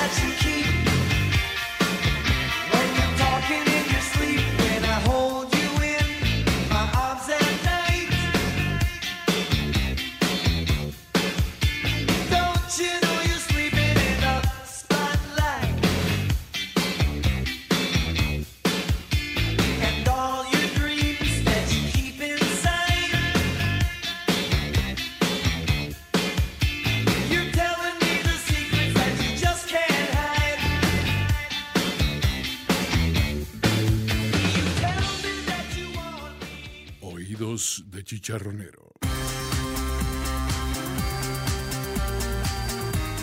Regresamos y ahora este, nos vamos a ir con New Order, que es el tipo de grupos que yo en aquellos años de recalcitrancia adolescente no me les acercaba, pero ni de chiste, ¿no? ¿Qué es eso? güey? ¿Cómo que- que- ¿Dónde, está, ¿Dónde está el metal, güey? ¿Dónde están las guitarras? ¿Dónde está así el poder?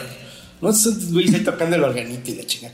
Este, pero ahora me arrepiento y, y, pues no sé, me confieso y trato de, de- de- de- ponerme al, al día. Y, y Bizarre Love Triangle es otra de las canciones que definieron una época, pero bien cañón, ¿no? Total, absolutamente. Y mira, yo te voy a decir, personalmente New Order no me gusta porque tengo la sensación de que todas las canciones son iguales. Eso el es bajo es el mismo en todas, Es cierto. ¿no? O sea, después de que Joy Division, el, primer grupo de, de esta gente, eh, terminó por, por la muerte de Ian Curtis, Joy Division sí me parece que, jamás allá de que te guste o no, a mí personalmente tampoco es que me vuelva loca, creo que sí tuvieron una participación de- musical increíble, ¿no? Pero después New Order, como que todo fue idéntico, salvo esta canción. Esta canción me parece preciosa porque varía, le meten musiquita, tiene este coro maravilloso, te, te invita a bailar, pero tiene una ternura bien especial y es completamente antrera y hoy me la siguen poniendo, hoy, hoy, hoy día me la siguen poniendo y aunque esté sobria la bailo, ¿entiendes? Sí, fíjate que yo, este, Joy Division tampoco, es de las cosas que, que me he tratado de, de obligar a escuchar. Y, y, y dura un ratito y después ya me voy para otro lado. Claro, no le, no le quitamos su mérito, ¿no? No, no, no, desde luego que no. Nada más es algo con, es el tipo de música con la que yo no empato del todo. Exacto, eh, me pasa igual, ¿eh? No, no te voy a decir, o sea, me pasa igual. Cualquiera diría que no, pero sí. Sí, yo- ¿por qué no? y también New Order, y además te voy a decir una cosa, el vocalista de New Order, Peter Hook, digo, perdón, Bernard, Bernard Sumner, es insufrible, en- en- no en persona, pero tuve la oportunidad de ver a New Order varias veces en vivo, en festivales y así. El tipo es insoportable. Ah, sí. Te manda a callar y cosas así. Oh, ¿no? Se, se sube, toca y se larga, no habla. Este, si oye que hay mucho ruido, de veras te pide que te calles la boca. O sea, de- o sea in- insoportable, mancunian insoportable. O sea, sí, te lo juro. O sea, se cree la leyenda. O sea, no, no lo pudo ir mejor que se muriera Ian Curtis parado. Este, si no, nunca en su vida hubiera hecho nada. Pero, bueno, ya, ya ventilé mi amargura. Pasemos a otra cosa. Esta rol es muy bonita. Tío, lástima que, que en ese momento no, no le gritaste eso ahí en el. Y que además no te hubiera entendido Exacto. nadie. Eh, su, mamá del, su mamá del New Order. No, cállate, imagínate toda la gente de alrededor me linchan. Si ahorita me siento mal de decir esto, porque igual hay gente que me está mentando la madre. Bueno, pues, No, es que es, Pero no- sí, es, es como del tipo de grupos que generan ese, ese culto, ¿no? le- sí, levanta pasiones, definitivamente. Cañón. Definitivamente. Pero sí Que es otro mérito del grupo. Es una, es un, es un eh, tipo de gente muy particular, ¿no? El que le gusta este tipo de. Eran, eran los que escuchaban Rock 101 y decían, no, güey, eso es muy mainstream, güey. Exactamente, son los, los, que, los que se autodenominan indies. Los que ¿no? ellos sí saben, ¿no? Los que, los que ellos, Exacto. los que ya eran fans de, de este de New Order De antes de que Division, naciera. sí. sí. De New Order cuando era Joy Division. ¿no? Exacto. Súper únicos y, de- y detergentes, como dicen ahora. Exacto. Cuando tú traías esos jeans, yo ya los había hecho short. Exacto. Yo, yo, yo usaba los, los pantalones rotos y no era porque eran los mismos que Exacto. tenía yo de hace 20 años. pues Exacto, Bizarre Love Triangle, también algo, una joyita de aquellos años. Escúchenla. Y vamos avanzando, ya casi vamos a acabar, pero este, nos vamos ahora con, con esta canción de New Order. Vamos a regresar con algo de un grupo que también yo ni idea, pero que se llama Electronic y cuando escuchen la canción van a saber cuál es.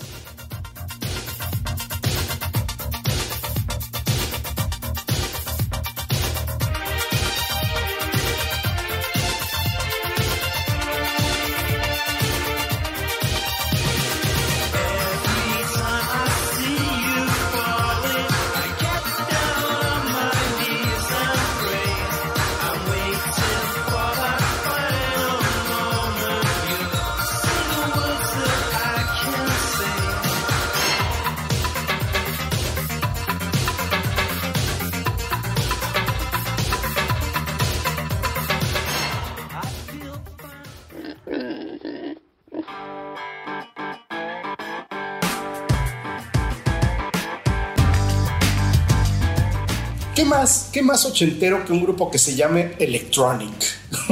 La verdad que sí, la verdad que sí. ¿No? Que es que se llaman este Calculator, este Walkman. Y además, te va a sorprender, pero son de 1991, pero son súper ochenteros. Te voy a decir por qué. Porque lo formaban el guitarrista de New Order, el vocalista de New Order, justamente, eh, vo- volviendo. O sea, perdón, Bernard Sumner, el ex guitarrista de The Smiths, Johnny Marr, que acababa de separarse o de romper eh, The Smiths.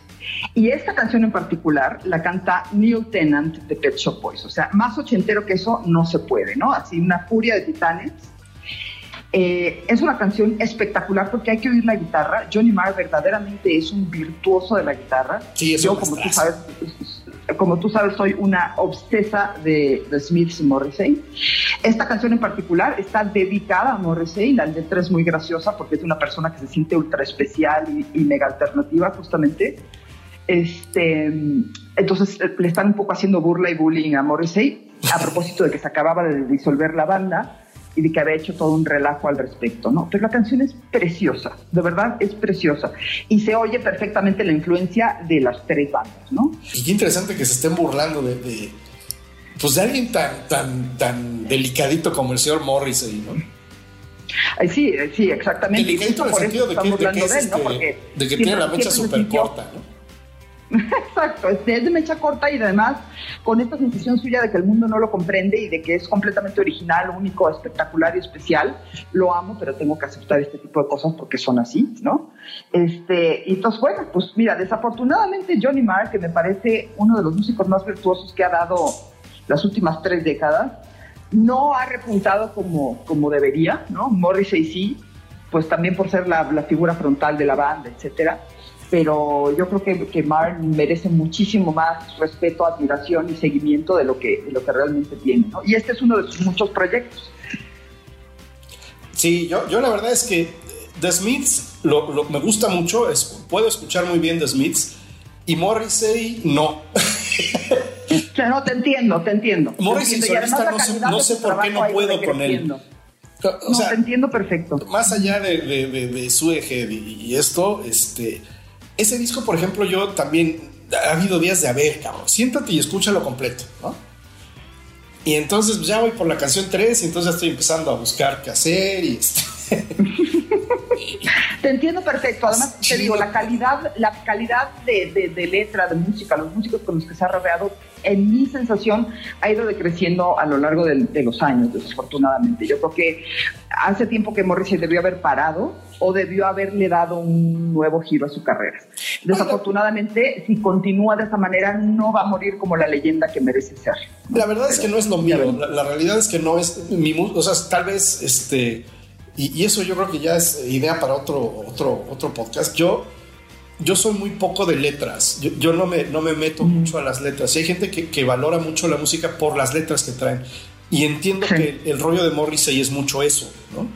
Sí. Lo que pasa es que cuando juntabas esas letras con la música de The Smiths, es una joya, es una maravilla, ¿no? Es, es algo Es- es realmente, increíble. realmente Yo, yo nunca, nunca, nunca en mi vida he encontrado, y creo que no encontraré, un grupo o, una- o canciones más redonditas, ¿no? Más perfectas de principio a fin, de verdad. O sea, cancioncitas de dos, tres minutos, ¿no? La de Some Girls Are Bigger Than Others. Es una canción que dura ejemplo. dos minutos y medio, creo, pero yo me acuerdo que además la venía- un día la venía escuchando en el coche y repeat, repeat, repeat, porque me encantaba el- desde cómo viene el, el fade in, ¿no?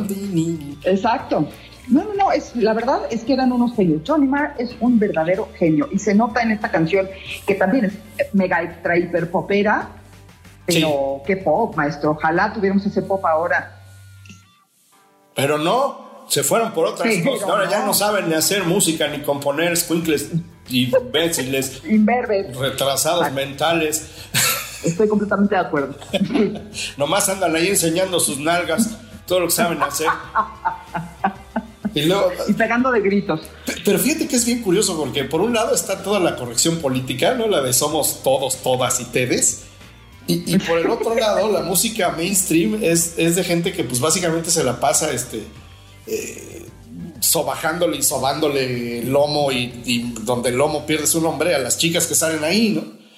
Por supuesto. Y las mujeres que hablan- cosas mm, increíbles. Y, ¿no? las, que, y las chavas que cantan pues hablan de- de- de- del tamaño de su amigo, o sea, no sé, es algo que yo no entiendo.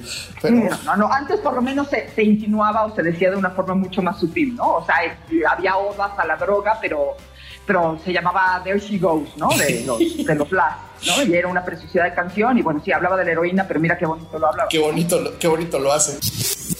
Y no solo eso, sino que como decíamos en este programa, tiene mucho que ver con lo que para nosotros representan estas canciones y esta música, ¿no? Y por eso nos apasionamos tanto y por eso no nos para la boca y por eso ya casi vamos a acabar. Pero vamos, vamos a ir con esto de, de Electronic, Getting Away With It, este, y vamos a regresar con otra cosa y una anécdota bien bonita con una, con una película muy, muy interesante. Ahora volvemos.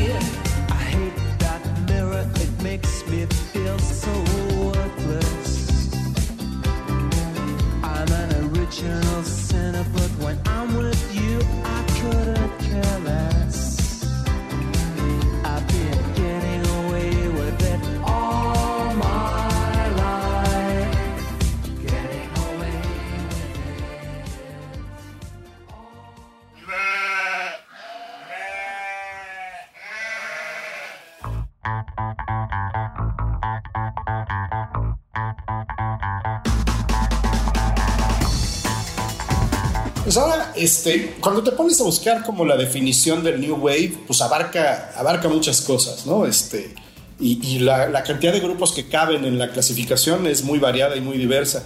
Y de lo que hemos venido escuchando ahora, este, nos vamos a ir ahora con The Cure, que pues habrá quien se, se pare de uñas y diga que The Cure no es New Wave, ¿no? Porque, ¿qué pasó?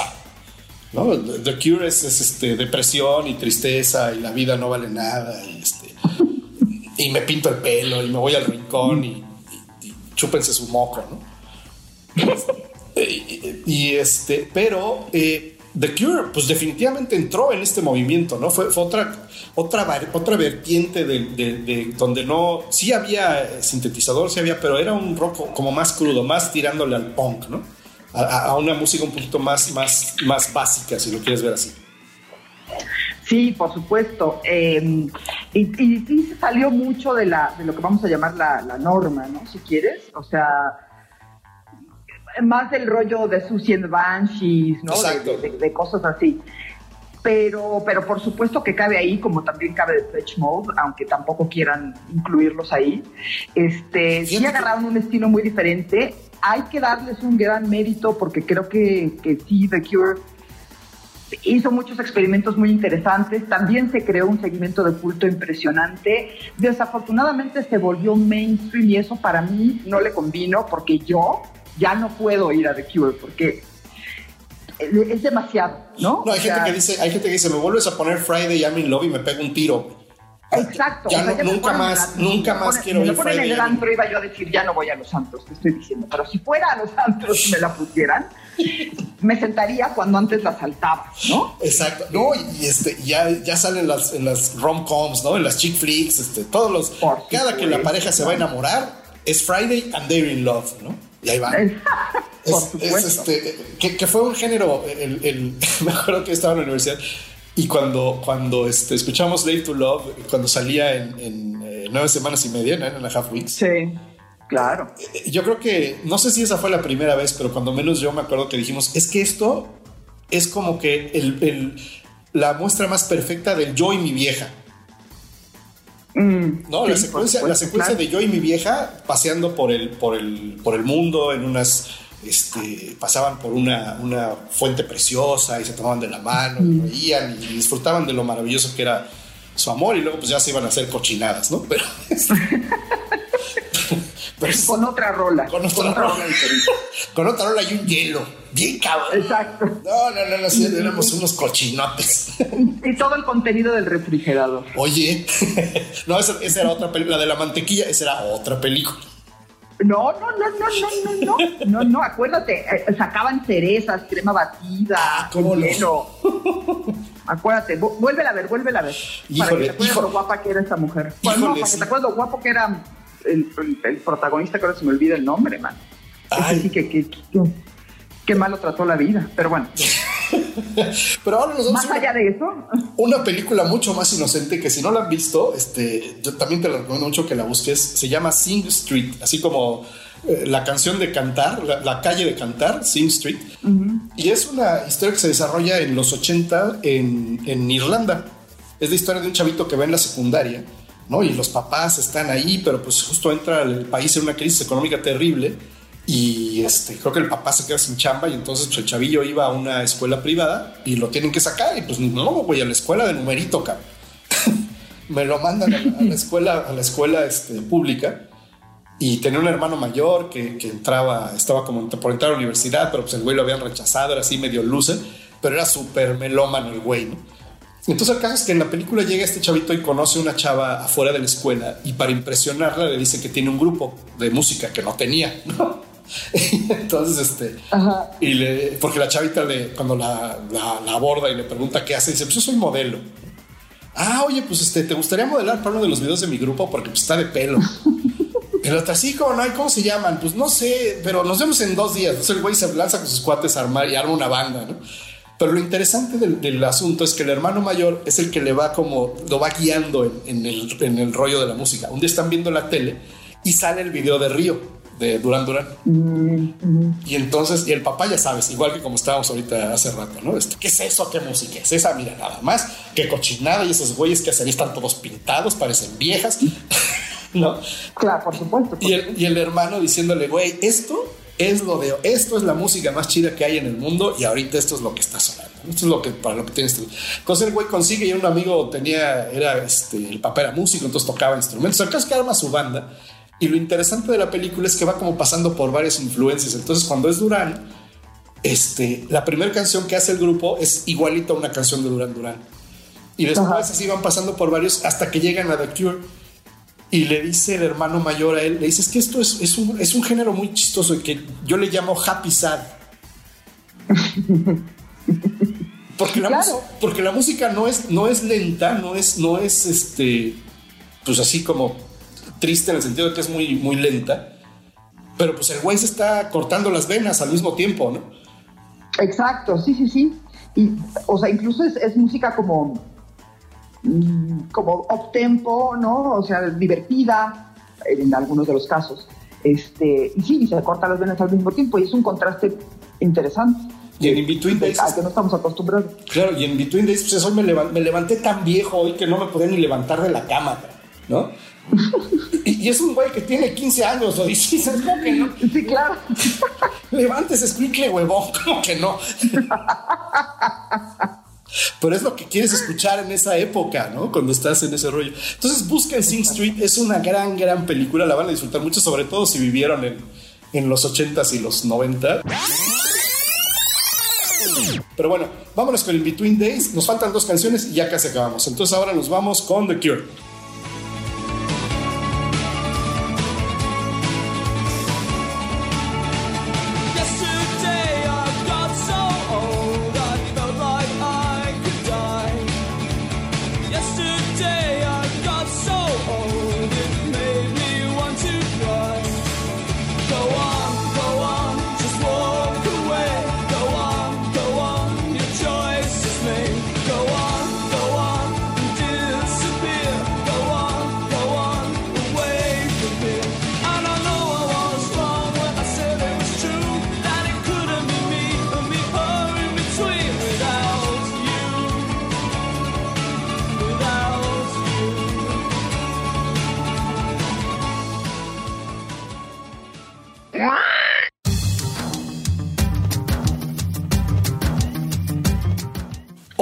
Grupo que es, hijo, icónico de aquellos años, The Psychedelic Furs. Que, que es el tipo Ay. de grupo también que, como que si tú decías, ¿qué escuchas, güey? Yo escucho The Psychedelic Furs. Ah. Claro, estos, estos nombres súper pretenciosos también muy de los 80, ¿no? ¿Y a qué huele el Resistol 5000, cabrón? Exacto. O sea, eran nombres innecesariamente pretenciosos y complicados. Sí. este, pero, pero que eran, eran muy, muy de esa época, ¿no? Este, este, esta banda es una banda como bien melancólica, bien melancólica, incluso en sus canciones más, más alegres, con letra melancólica y con música ultra melancólica, pero preciosa. Esto sí era muy de Rock 101. Se ve que al Jordi Soler le gustaba mucho. Cañón, sí. porque le, le gustaba ponerla mucho. Y la verdad es que, o sea, rescatándola después de unos años, me di cuenta que, que eran muy buenos. Muy, muy, muy, muy, muy buenos. Y que, y que merecen ser revividos por nosotros. Idea musical, ¿No? The Psychedelic Furs. Love My Way. Totalmente. Rock. Totalmente. 101. 101. Así es. O sea, yo Órale. creo mucho a Rock 101, la verdad. O sea, los critico, pero, pero era, lo- era, era el, el clavo ardiente al que nos agarrábamos los, los que nos gustaba la música que no era necesariamente la más escuchada, ¿no? Era un oasis. Tenían, tenían esas cosas. Este, yo también en, en su, en su mera época, pues también la escuchaba un ratito, pero no, tampoco era lo mío porque no, no, no estaba yo en esa música, ¿no? Pero sí, Claro. era, era un oasis este, para escuchar cosas increíbles. Ahí escuché yo por primera vez Everything But the Girl, por ejemplo, ¿no? Este, Claro. Ah, este, ya, ya como, como en aquella, como en el retorno que tuvo Rock 101 después de que valió la primera vez. Pero, pero sí, habían este, los programas que tenían, pues, fueron los primeros que, que pusieron, tenían el programa este de salsabadeando, ¿no? Y ahí estaban, este, ponían salsa los sábados en la mañana, ¿no? Y, Órale, qué, órale, qué loco, güey. Sí, a mí me da mucho coraje que lo pusieran porque aunque, aunque me acuerdo que la conductora, creo que era una chava, era buenísima. Si yo iba en el coche, por ejemplo, me ponía de muy mal humor porque ya mi oportunidad de oír el radio en el coche, o sea, no iba a oír salsa, ¿me Te entiendes? lo echaban a perder con salsabadeando. Sí, y- Hay niveles. y ayer este, pues, transmitían desde el Rockstock en vivo, ¿no? Y sí, la Psychedelic First, The Cure, era New Order, pero por su pollo que lo ponían. este, Claro, claro, claro, claro. todo, todo estaba Y bien. hasta, a- hasta One, signo de admiración. ¿Te acuerdas? Que siempre lo anunciaban así. Sí, no me acuerdo, decían Guam, signo de, admiración. Sí. Ponían Careless Whisper. Me, me sacaba mucho de onda que Rock 101 le dice- pusiera Careless Whisper, pero ponían, esto fue Careless Whisper de One, signo de admiración. Oye, que ca- o sea, también era, era un trabajal el que, el que tenían ellos. Cada canción tenía su introducción grabada. Sí, Por eso sí. no podían poner más rolas, ¿no? O sea, siéntate, siéntate a grabar una, una, ¿no? Un- una explicación de la canción, de cada canción que pones en la radio, pues está de, Todo el día. Aquí ya llevamos un rato y no, y no, no, no juntaríamos programación para dos horas. Exacto, olvídate, ni, ni para media hora. Pues vámonos con Love My Way de Psychedelic First y nos vamos y regresamos ya con la última canción de esta gran, gran, gran edición de, de Gumis, Pucas y Aquanet de Videos de Chicharrano que espero que estén disfrutando tanto como estamos disfrutando nosotros.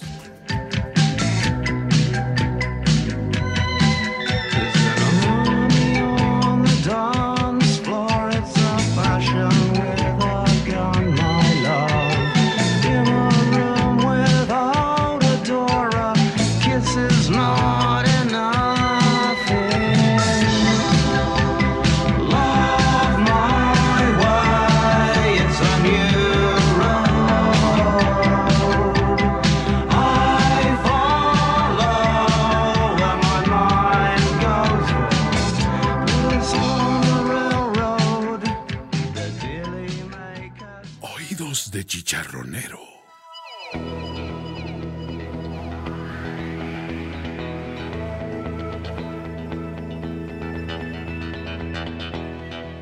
Y justo hablando de este tema de Rock 101, ¿qué más Rock 101 que The Clash? Absoluto, total. Que es otro de los grupos que hace rato que estabas hablando de Depeche Mode. Tengo que confesar que, que, que le saqué, le saqué al parche de meter este Depeche Mode a esta lista. Digamos Sí, que podrías haber recibido amenazas de muerte. Sí, sí, sí, sí. comprendo. Le, saqué bien gacho. Todavía de aquí me dije, bueno, pues órale, ¿no? Y tenía yo la justificación de la película y todo. Pero de Page sí no me atreví, güey. O sea, no me atreví, No, me atreví a tener a Page Mode junto con Spando Ballet porque, porque yo sé que sí podría haber habido este, repercusiones graves. Sí, no, no, los muy clavados sí te, sí, sí te la pueden mentar. Pero The Clash e- es otro grupo que, que no pensarías, ¿no? Que estaba en esta, en esta época. Y yo he escuchado también gente que dice, es que si tú dices que, o sea, decir que The Clash es punk es ofenderlos. Porque son, Pero yo creo, yo creo que no hay más New Wave que The Clash. son mucho más que eso, ¿no? Claro, claro. Pero, o sea, eh, yo creo, The Clash creo que es como, como el, el eslabón perdido de la transición punk pop New Wave, ¿no? Sí, o sea, te- tenías el punk y fue The Clash y después ya nos fuimos a los sintetizadores y a Spando Ballet y Exacto. Y- Pero yo creo que ellos justamente fueron el término medio, ¿no? Ellos, o sea, se puede identificar muy bien la transición justo en ellos. Eh, porque, por ejemplo, la, la- la- la canción que vamos a poner hoy te- tiene tintes políticos completamente, ¿no? Estaba todo el relajo de la Ayatollah de Irán y esta canción estaba basada en ello. Entonces eh, tenía un contenido político que la mayor parte de la música de New Wave, por supuesto, no tenía porque hasta se dedicaba a cosas como el amor, ¿no? Claro. Entonces era político como, como, como lo fue el punk, pero era con música mucho más actual para el momento, como era el, el- el- el New Wave, ¿no? Entonces, o sea, a mí me parece que es que elegiste perfecto un, un grupo transicional del, digamos, de los dos periodos. Y que además era música que, que aunque quisieras, o sea, aunque no quisieras, podías bailar, ¿no? Por supuesto, Jazz y no puedes bailar. Should I stay or should I go? loco.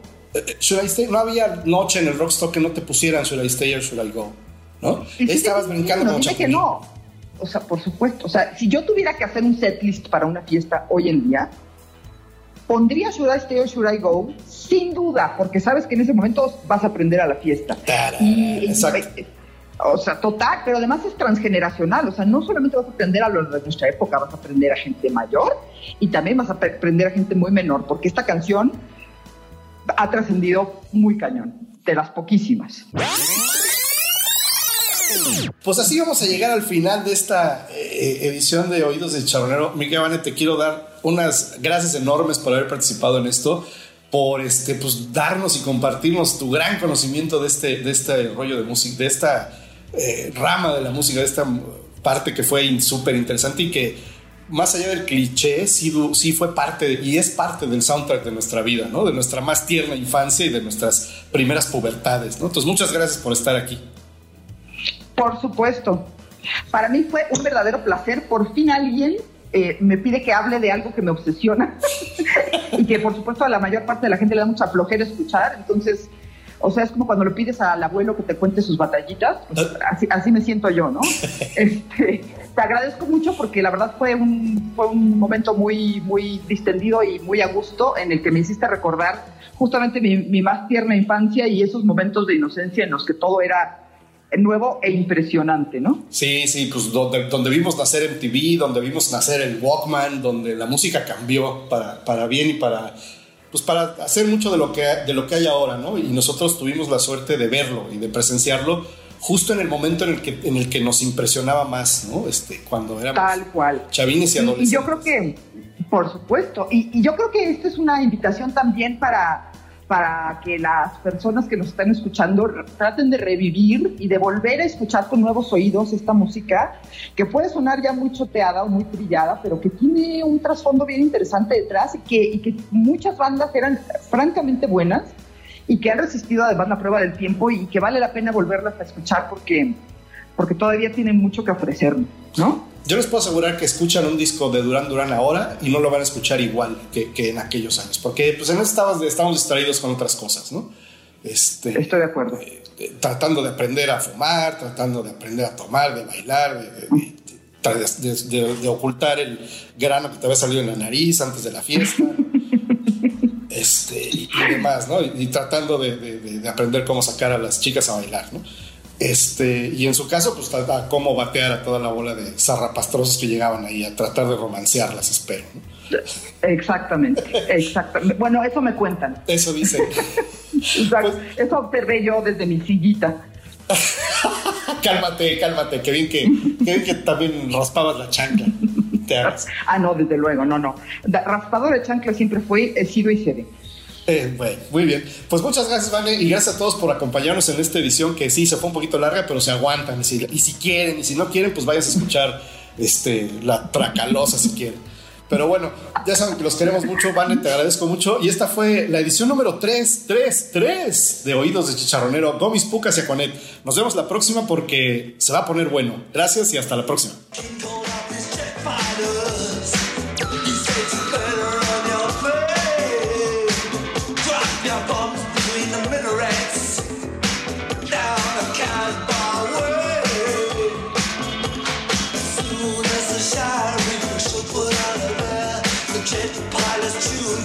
Cockpit